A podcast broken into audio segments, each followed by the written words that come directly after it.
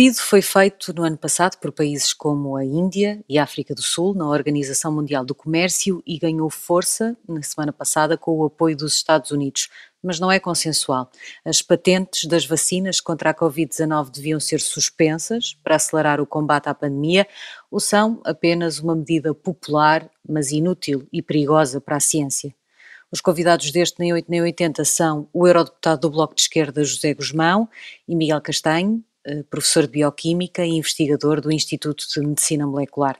Eu sou a Sara Antunes de Oliveira e este debate será conduzido também pelo Miguel Pinheiro.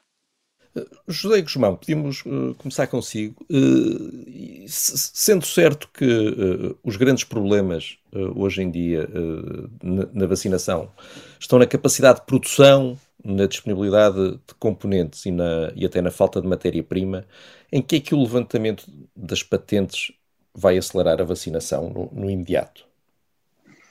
Bom, em primeiro lugar, hum, é discutível que. Hum, não é discutível, do meu ponto de vista, que nós tenhamos um problema de capacidade de produção de vacinas à escala global. É discutível que a capacidade produtiva existente, mesmo que insuficiente, uh, esteja a ser toda utilizada. Uh, aliás, do meu ponto de vista, é indiscutível que não está.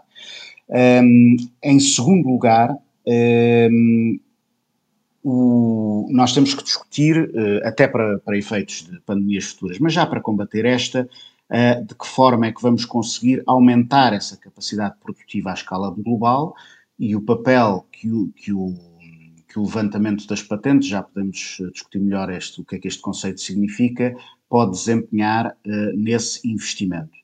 Em terceiro lugar, o argumento dos componentes e das matérias-primas é um argumento que, com o qual eu tomei contacto, não sei se foi a primeira vez que foi formulado, através de um artigo de um uh, autor uh, ligado às farmacêuticas, um, e nunca consegui perceber exatamente de que tipo de componentes e matérias-primas é que se está a falar ou seja, é uma espécie de ingrediente mistério uh, que uh, não se percebe se se trata de substâncias raras no universo ou se se trata de, uh, de componentes que têm que ser produzidos num, num, processo produtivo e em cadeias de produção que são, no caso das vacinas, extraordinariamente complexas, envolvem empresas até de com características muito diferentes.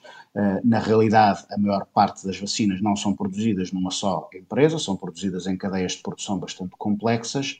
Ehm, mas, mas, aliás, não, é, leva.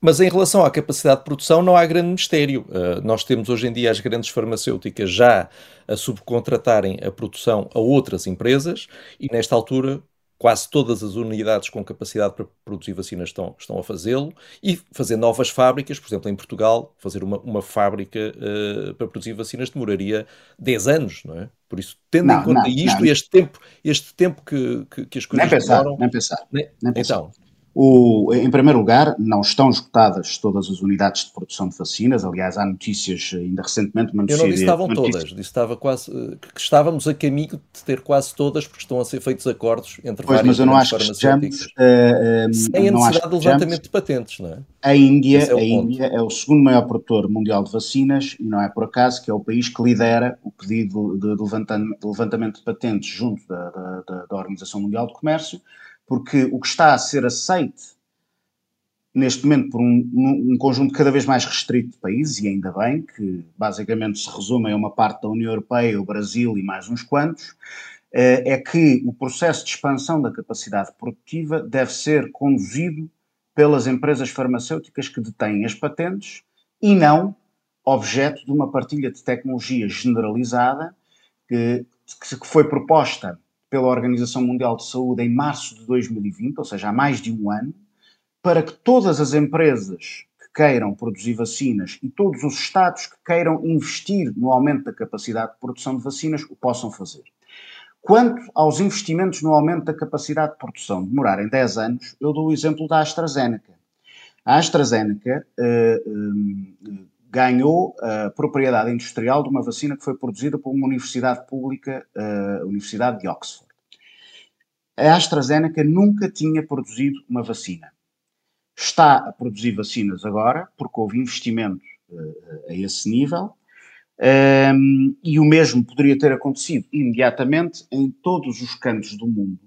Porque como é evidente, Mas está a falar de uma vacina que usa tecnologia que já existia, o que não é o caso de vacinas certeza, como a da Pfizer ou da Moderna. Portanto, para a AstraZeneca será mais simples fazer isso, mas a vacina da AstraZeneca, como sabemos, tem Bom, as então limitações então que foram aplicadas, mas tem as limitações que foram aplicadas, por exemplo, em Portugal, que só pode ser administrada a maiores de 60 anos, portanto não é propriamente a melhor solução do meu ponto de vista, eh, mal aplicadas, porque os riscos da AstraZeneca, aliás, eh, essa, essa decisão não vai de encontro ao que foi decidido pela Agência Europeia do Medicamento e resulta de uma guerra regulatória, aliás, de uma guerra comercial em que se transformou, que se transformou em guerra regulatória, motivada por, pelo que são literalmente meia dúzia de casos, ou seja, no Reino Unido, a, última contabilização que eu vi eram seis casos de de um fenómeno tromboembólico muito específico e grave, um, em 14 milhões de, de, de tomas da, AstraZeneca, uh, e portanto é uma decisão que é politicamente motivada, no caso português, e comercialmente motivada, no caso de outros países.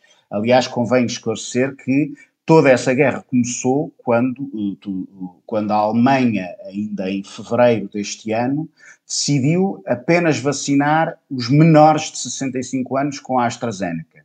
Decisão essa que veio depois a ser invertida para só vacinar os maiores de 60.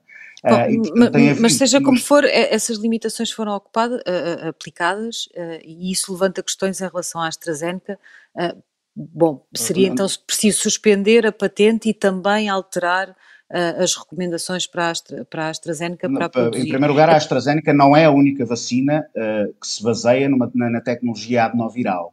E se nós assumirmos que as únicas vacinas que podem ser utilizadas são as, as vacinas uh, baseadas em RNA modificado, estamos a decidir que os países do terceiro mundo não vão ser vacinados.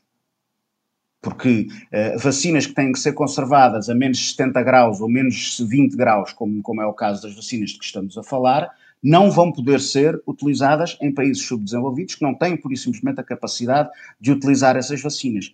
E nós estamos, neste momento, numa situação completamente absurda de ter países do terceiro mundo que não uh, estão a utilizar vacinas como a, a da AstraZeneca, por causa de casos raríssimos de contraindicações que ainda nem sequer está estabelecido que estejam relacionadas com a vacina, quando, por exemplo, a doença propriamente dita, o Covid-19, de acordo com um estudo uh, uh, realizado em, uh, em Nova Iorque, é um estudo localizado, mas com, com, com, com, uma amostra bastante significativa, causa fenómenos tromboembólicos em 16% dos casos, a doença propriamente dita.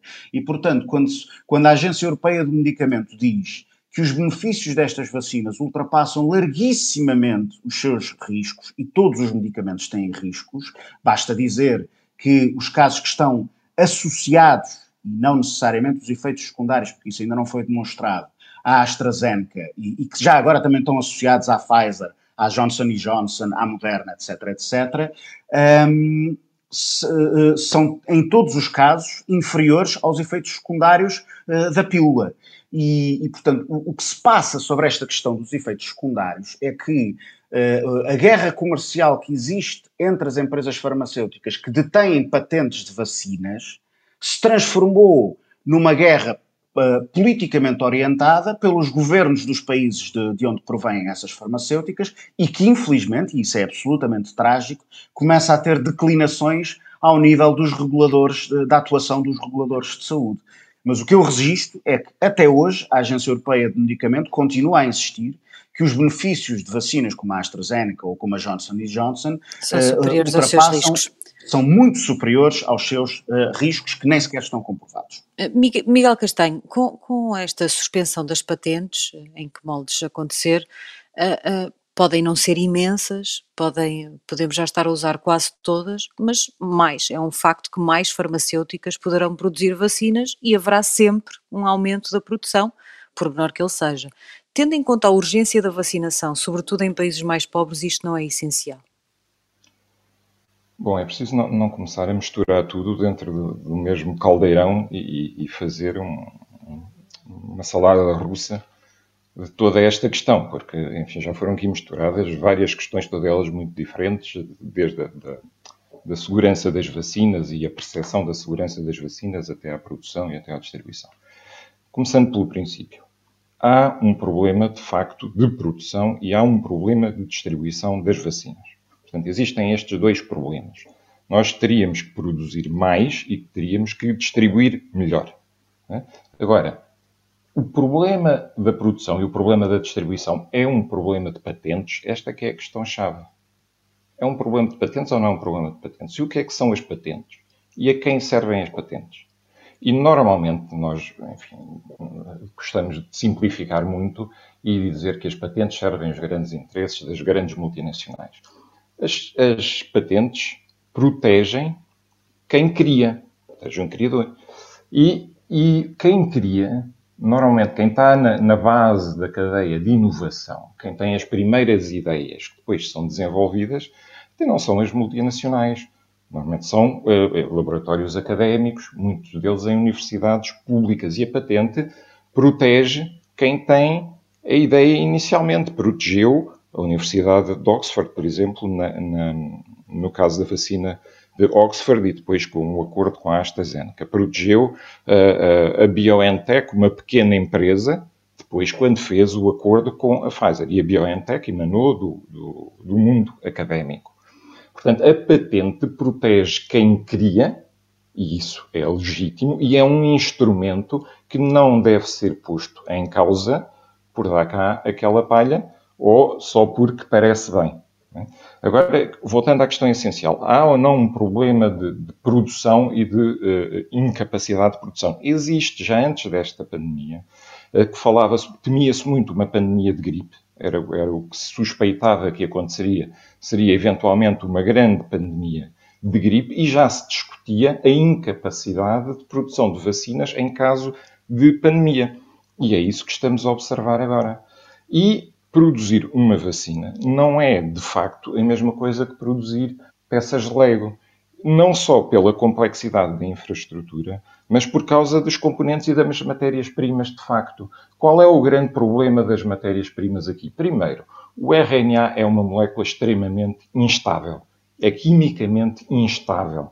E, portanto, há, há a necessidade, além do RNA, que é uma molécula instável e, portanto, difícil de produzir e difícil de manusear, há a necessidade de utilizar outros componentes na vacina que estabilizam o, o RNA. Qual é a grande diferença da, da, vacina da Moderna para a vacina da Pfizer? Porque é que elas são as duas de RNA, mas uma tem que ser guardada a menos 80 graus e a outra tem que ser guardada a menos 20 graus, que é uma diferença abissal e é uma diferença prática muito grande na capacidade de distribuição. É porque a Moderna, certo, uh, investiu bastante na descoberta de componentes e, tem, e são únicos, são resultado de investigação intensa muitos anos antes de, de, de, desta vacina, em, em, componentes lipídicos, portanto em gorduras que pudessem formar gotículas que estabilizassem o RNA.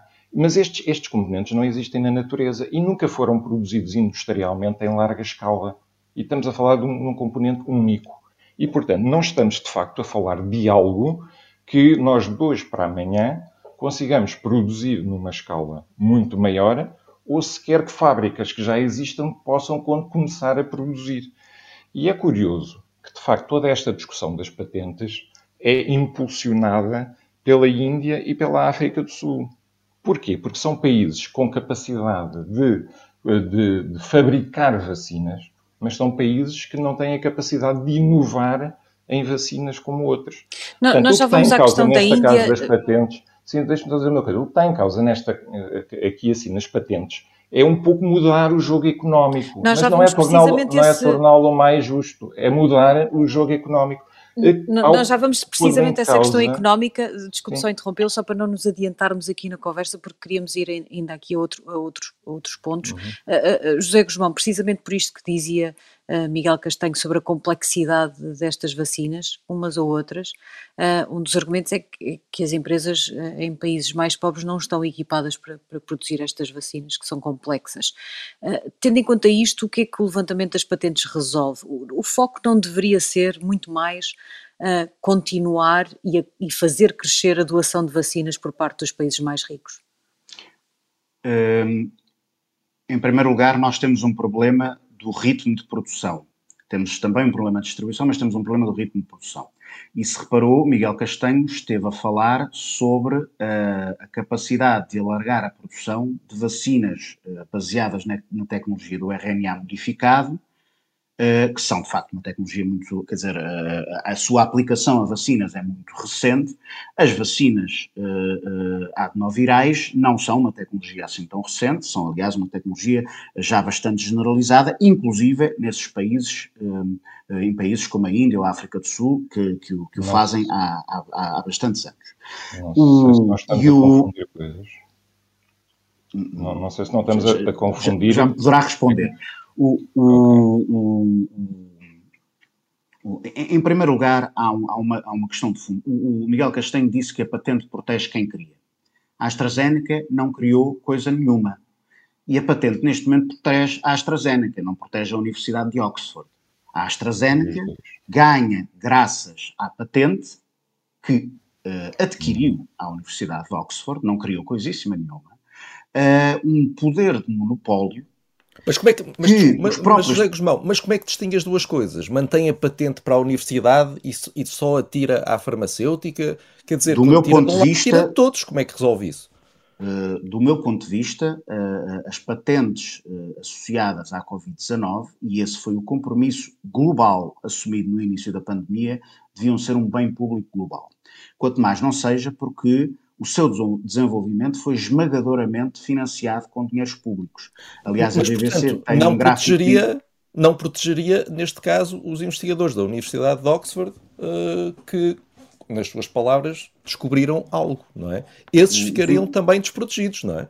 Os investigadores da Universidade de Oxford fizeram uma única exigência, que foi que a vacina, da, Astra, da a, a vacina que desenvolveram fosse produzida, fosse distribuída a preço de custo, coisa que ficou parcialmente garantida no contrato de, de cessão da patente à AstraZeneca, uh, mas que a AstraZeneca poderá, é uma, é uma, cláusula que a AstraZeneca poderá cancelar quando entender que a pandemia já terminou.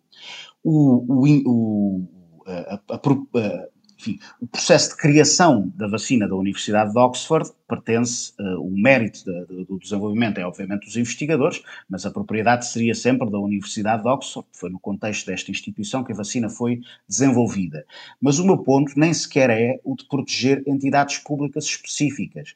O meu ponto é que, depois de todo o dinheiro público, e não apenas dinheiro público, também riscos que foram assumidos pelos Estados, do ponto de vista de todas as isenções regulatórias que foram necessárias para acelerar o processo de produção das vacinas. O que era, uh, uh, no mínimo, exigível é que a utilização dessa tecnologia fosse determinada por razões de interesse público.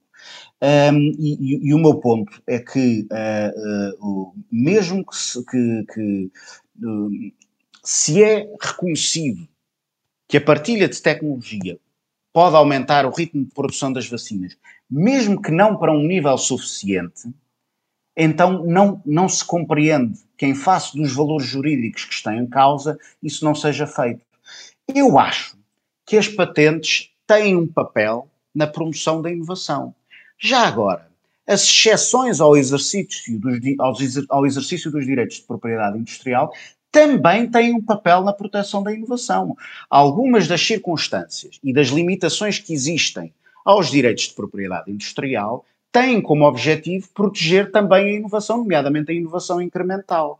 É por isso que todo o direito, o direito internacional sobre patentes prevê explicitamente, no acordo TRIPS, exceções ao, eh, ao, exercício, ao pleno exercício dos direitos de propriedade industrial e mais tarde a declaração de Doha, também da Organização Mundial do Comércio, um, ehm, que é uma espécie de aditamento ao acordo de TRIPS, uh, uh, clarificou que em contextos de saúde pública, de crises de saúde pública, as restrições que existiam ao levantamento de patentes no acordo de TRIPS poderiam ser levantadas, nomeadamente à, à, à exportação.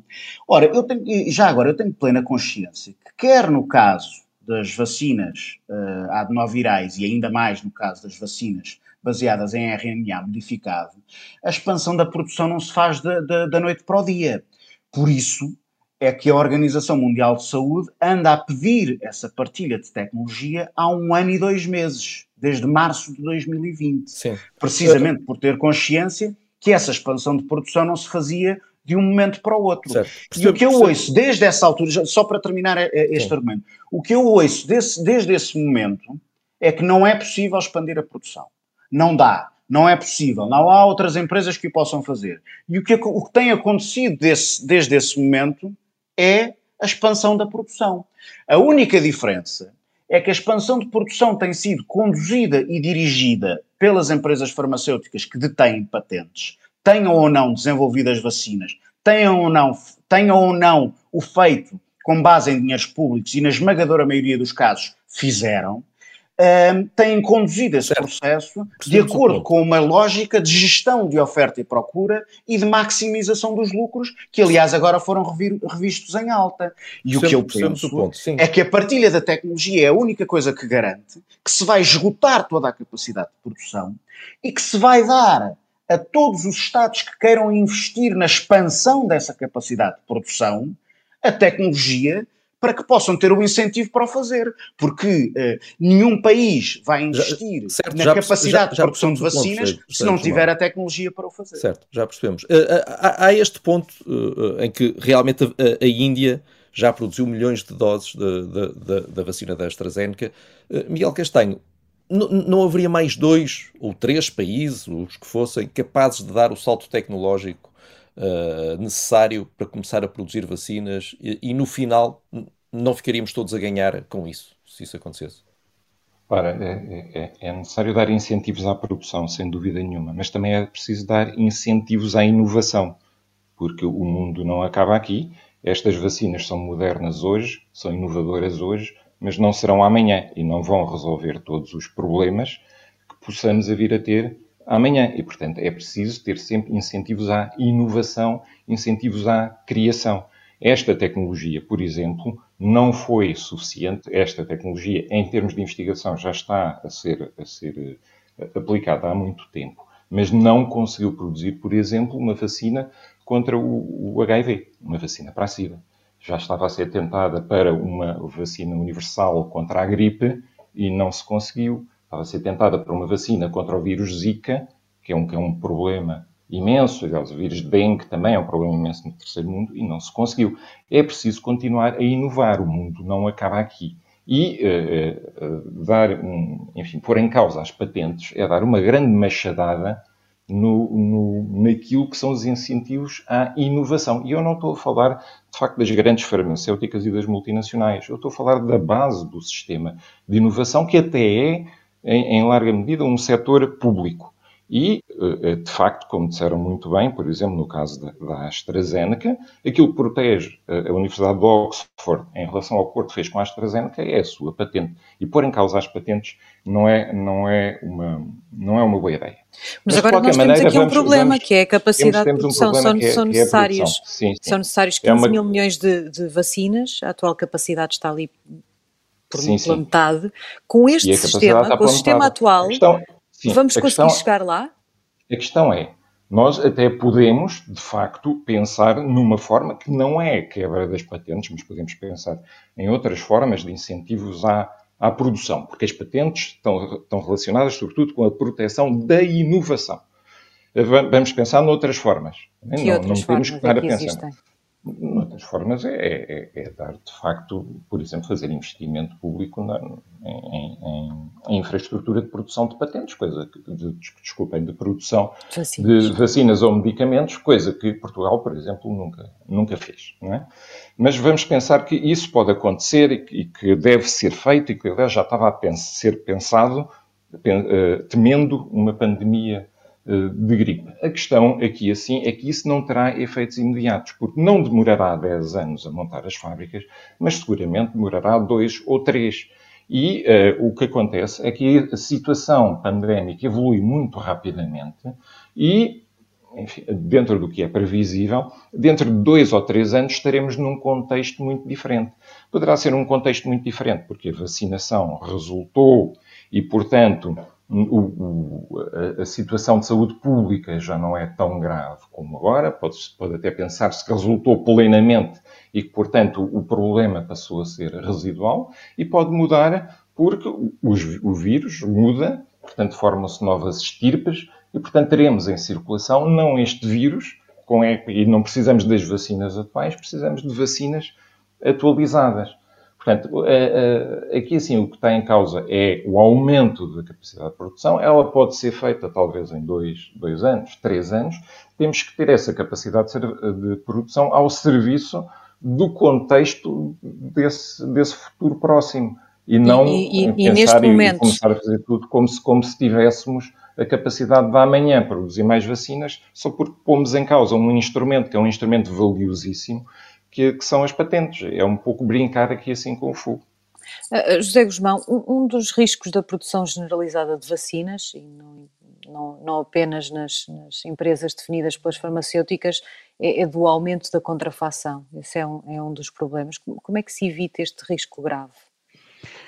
Bom, o, o, eh, este é um tema que é um, é um bocadinho chegado, porque a Marisa Matias há uns anos foi a, eh, a relatora principal de uma diretiva europeia sobre a contrafação de medicamentos.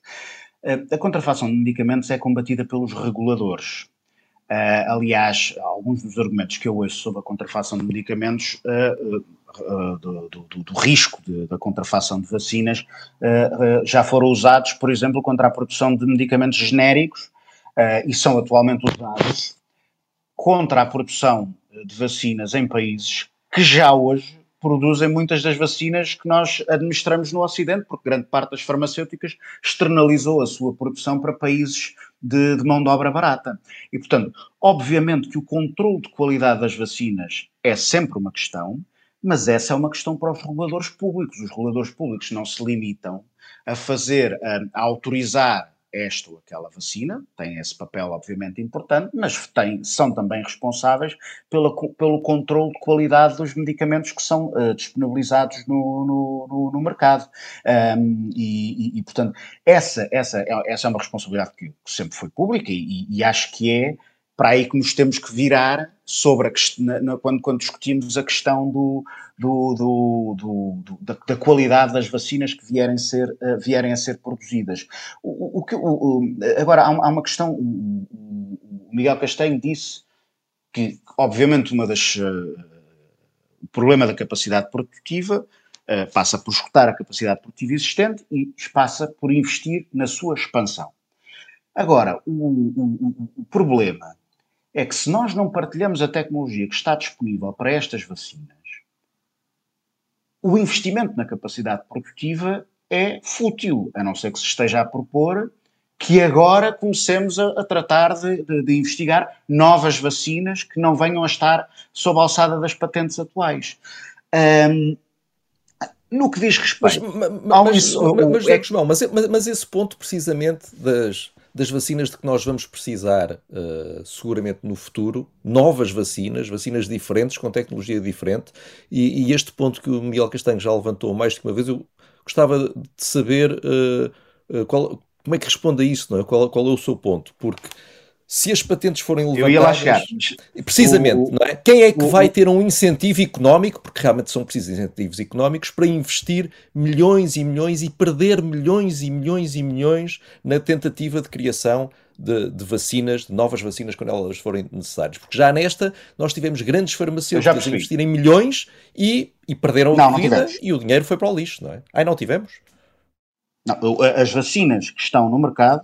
Não, não, todas as que não as estão. Não, as que não estão. Houve empresas farmacêuticas. Mas é, mas é que eu acho que isso é revelador. Milhões, gastaram milhões a tentar inovar, falharam e, uh, e, e, e, e, aquilo que as leva a correr o risco de perder milhões é a possibilidade de ganhar dinheiro nas vezes em que acertam, não é? Certo. O, o, as vacinas que estão atualmente a ser, uh, que estão atualmente no mercado, foram todas, sem nenhuma exceção, desenvolvidas com investimento público ou por entidades públicas, no caso da vacina da Oxford, ou com apoios públicos massivos. É o caso da BioNTech, é o caso da Moderna, inclusive a Moderna utiliza uma, eu não sei traduzir, em inglês é spike protein, eh, que foi desenvolvida pelos Institutos Nacionais de Saúde uh, uh, nos Estados Unidos, em, colaboração com a Moderna, e ela própria, a, própria tecnologia do RNA modificado, resulta de um programa de investigação já com algumas décadas e que foi essencialmente conduzido em institutos e universidades públicas. Portanto, os Aliás, existe... na sua opinião, não têm nenhum papel nisto, é isso? Não, tem, tem um papel, sim senhor, mas o, o, o problema é que esse papel é uh, uh, manifestamente exagerado no que, e particularmente no que diz uhum. respeito à indústria farmacêutica. E, inclu existe inclusive um estudo recente uh, que saiu, uh, se não estou em erro, na, na, também na Associated Press, uh, em, em, que três jornalistas foram ver quais eram os medicamentos mais lucrativos da Pfizer e da Johnson Johnson, que são as duas maiores empresas farmacêuticas norte-americanas, e foram ver onde é que esses medicamentos tinham sido desenvolvidos. E a esmagadora maioria desses medicamentos, que são os mais lucrativos destas duas empresas farmacêuticas, foram desenvolvidas ou em entidades públicas, uh, universidades, laboratórios públicos, centros de investigação, estes institutos nacionais de saúde nos Estados Unidos, que têm um orçamento anual de 40 mil milhões de dólares, um, ehm, ou então em pequenas empresas farmacêuticas que, na maior parte dos casos, foram criadas para uh, comercializar esses medicamentos, muitas vezes eles próprios investigados em, em, em instituições públicas. Mas, e, portanto, mas, mas, mas são esses que são protegidos pelas patentes, não é? São esses que são protegidos pelas patentes, não é? As patentes têm um papel na proteção da inovação. Também podem ter um papel no prejuízo da inovação. Ora, no caso das vacinas Covid, e isso é demonstrado pelo, pelo, pelo, por um, pelo, pelo gráfico que a BBC divulgou é, no, no final do ano 2020, o investimento inicial da AstraZeneca, da Novavax, da CureVax, da Johnson Johnson, da Moderna e da BioNTech foi esmagadoramente público, investimento público, não, na fase não. de desenvolvimento. E foi só depois foi só depois de começarem a surgir os primeiros resultados positivos no desenvolvimento destas vacinas que chegou o investimento privado. O, o, o, o gráfico que a BBC, com base no, no, no, na, Mas... na, na, fonte da Airfinity, se, do, do, do investimento público inicial no desenvolvimento destas vacinas, foi público. Mas o investimento público não esteve só ao nível do desenvolvimento das vacinas também teve uma expressão muito importante, até mais significativa do ponto de vista financeiro, que foi a assunção de compromissos de compra de vacinas que ainda não estavam desenvolvidas e que nem sequer se sabia se iam ser ou não uh, viáveis. E isto é muito importante para perceber que uma das funções das patentes na promoção da inovação, aliás, a principal função das patentes na promoção da inovação é recompensar, como estava a dizer e bem, o risco de desenvolvimento de qualquer produto inovador, seja um medicamento ou outro qualquer.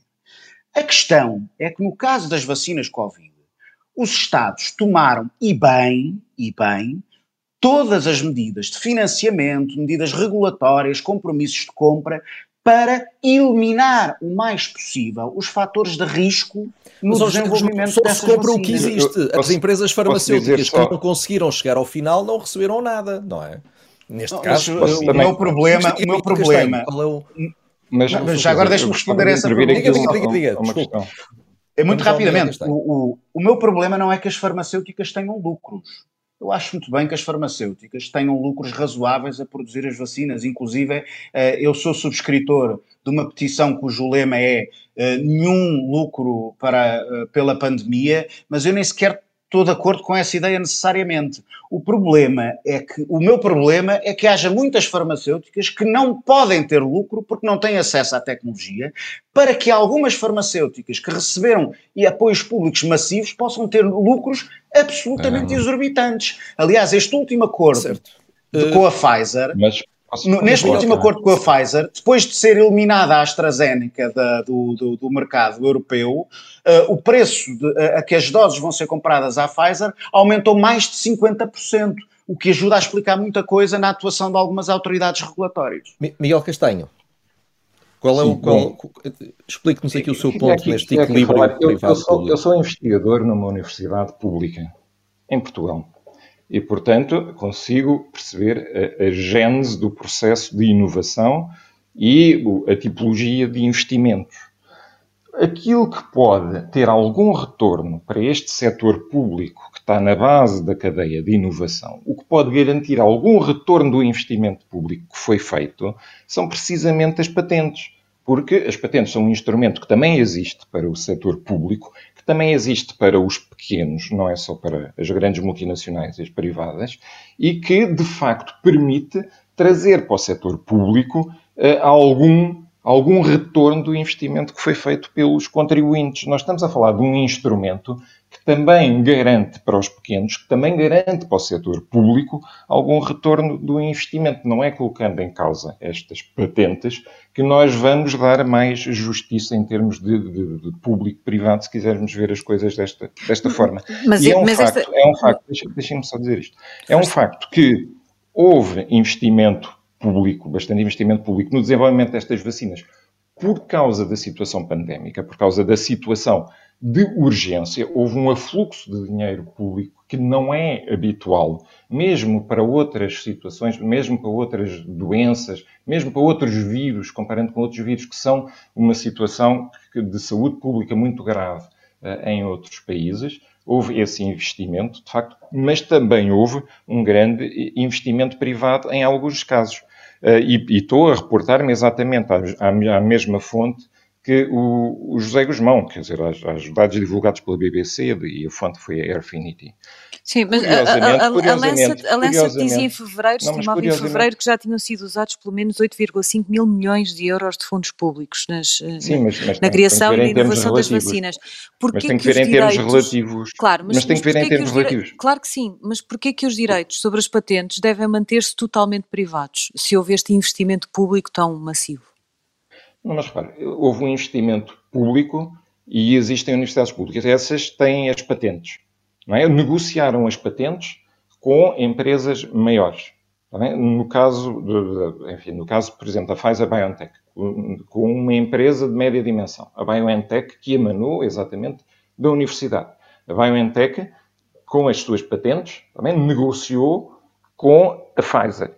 E isto garante um retorno de investimento para o setor público, para grande parte do dinheiro privado é, da Pfizer, não é, que vai para a BioNTech, por sua vez vai para a, a universidade que lhe deu origem. Há aqui um fluxo de investimento. É curioso também ver que a, a, a, vacina que tem maior investimento público em termos relativos é o da Moderna. E porquê? Obviamente porque a Moderna não é uma grande multinacional. A Moderna era uma empresa que ninguém tinha ouvido falar até ao desenvolvimento da vacina. É? Por acaso, quer dizer, quando vimos aqui assim falar das, das, grandes multinacionais e que elas são uma faceta da questão, sem dúvida nenhuma, e podemos colocar em causa uh, a justiça e a forma como uh, uh, podem abordar o mercado e a forma como constroem os seus preços, tudo isso é legítimo e tudo isso é, é discutível sem dúvida. Agora, afunilar tudo à questão da diabolização das multinacionais, quando estamos a falar de um sistema muito maior, não é, não é, não é correto. A Moderna, por exemplo, tem só fundos públicos. A, a Sinovac, a empresa chinesa, produz vacinas, também teve só investimento privado. Para ver só aqui assim que a dicotomia público-privado e, e, e, e, terceiro mundo, países mais ricos, não, não, não funciona eh, assim tão bem. Eh, José Guzmão, há, de facto aqui uma tentação grande de diabolizar as grandes empresas farmacêuticas nesta questão, mas, mas estas vacinas representam de facto um enorme triunfo da ciência e das empresas que as criaram num tempo absolutamente das recorde. Universidades, não, das universidades não, e das empresas. Certo, não é, preciso, não, não, é preciso garantir que são devidamente recompensadas por isso. O, uh, com certeza, o, vamos lá ver uma coisa, o, onde foram, eu é preciso perceber, o, gráfico que estamos aqui todos a discutir tem um problema, que é a BBC fez um gráfico dinâmico, foi sendo atualizado. O primeiro gráfico foi publicado a 18 de dezembro de 2020. Isso, isso pode-se encontrar depois no, no rastro da internet, mas infelizmente a BBC não mostra, foi atualizando o gráfico, mas não mostra todas as suas versões. Ora, para quem ler uh, o gráfico, que foi o primeiro gráfico que a, que a BBC eh, publicou, percebe uma coisa que é relevante, ou seja, o, o, como diz o Miguel Castanho, é relevante ver também os valores relativos de investimento público e privado. Mas também é relevante perceber quando é que chegou o investimento público e quando é que chegou o investimento privado. Porque o, o, o, o investimento público, no início do processo de desenvolvimento, em todas estas vacinas, o investimento público não era superior ao privado, era em quase todas elas exclusivo exclusivamente. Mas é sempre público. assim, mas é sempre assim quando se criam novas pois, mas é que esse é o meu argumento, ao Miguel, é Miguel Castanho. É sempre assim, isso não é exclusivo Eu sei que é sempre assim. É sempre assim. Eu sei que é sempre assim, eu sei que é sempre assim, ou seja, os privados, é, é, é, é, sempre assim, é compreensível que seja sempre assim. Por exemplo, a ideia do, do RNA modificado, o conceito inicial, remonta à década de 60 é uma coisa antiquíssima. E, naturalmente, qualquer uh, administrador de uma empresa farmacêutica que chegasse ao pé dos seus acionistas e lhes dissesse temos aqui uma ideia, temos aqui um conceito, ainda um bocadinho abstrato, uh, mas achamos que daqui a 50 anos isto pode vir a ter aplicações rentáveis. e, portanto, queremos gastar milhares de milhões de euros a investigar este conceito. Este administrador não ia ter uma carreira muito bem sucedida, porque os acionistas, sobretudo numa indústria farmacêutica altamente financeirizada, como é a indústria farmacêutica atual, querem retorno e querem retorno de curto prazo. O que não se compreende é que todo o investimento público e todo o risco que foi assumido pelos Estados, e foram os Estados que assumiram a esmagadora fatia do risco de desenvolvimento destas vacinas, porque na fase inicial de desenvolvimento foram os Estados que, que, que investiram e não os privados. Os privados investiram quando já havia uma expectativa muito sólida de retorno.